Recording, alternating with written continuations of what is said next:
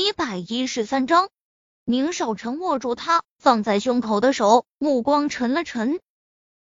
本来今天说好解除婚约的，没想到沈贝依伸手掩住他的唇，摇头，不用解释。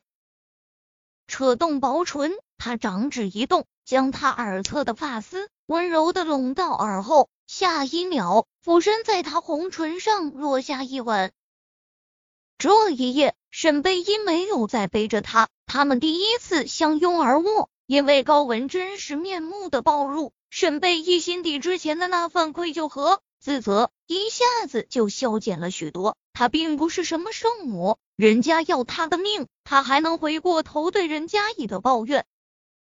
想着今天，如果宁少臣选择了相信高文，那么他失去的不单单是爱情。或许还有自由，毕竟以宁家的势力，想让他一辈子待在牢里并不难。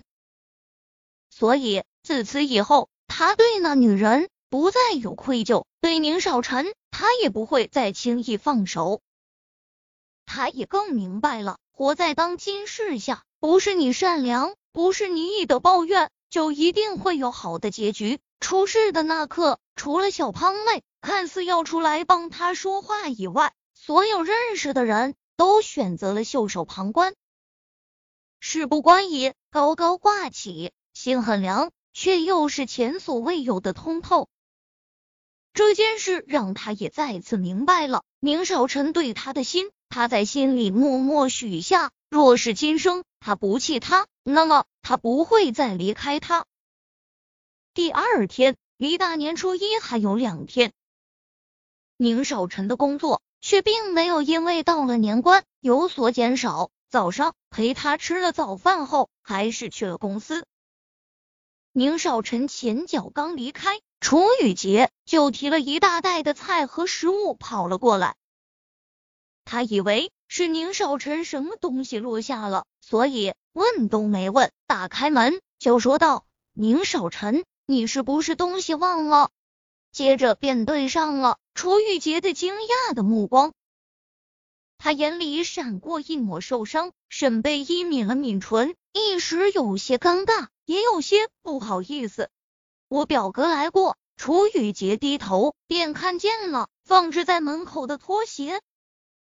沈贝一皱眉，手抬起，摸着脑袋，无声的点头。他昨晚睡在这的。沈贝依一怔。自然没有想到楚雨洁会这么问，他脸上有些难堪，转过身指着餐厅，扯开话题：“那个，你早餐吃了没？”沈贝依，你怎么可以这么对我？他的表情已经很好的回复了他。楚雨洁手一松，手里的东西掉在地上，他看上去受了很大的刺激一般。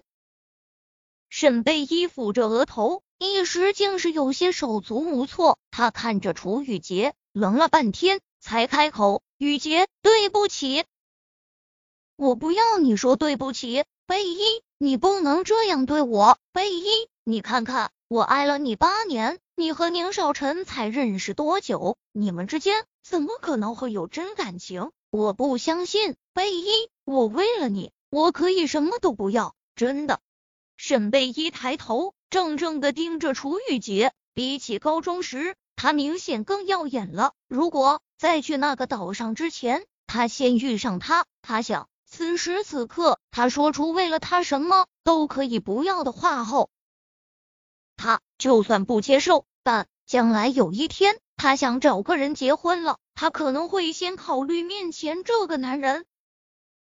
毕竟知根知底，毕竟这么多年。已经很能考验一个人了。毕竟，如果只是找个人结婚，既然都要冒险，无疑这男人风险低上很多。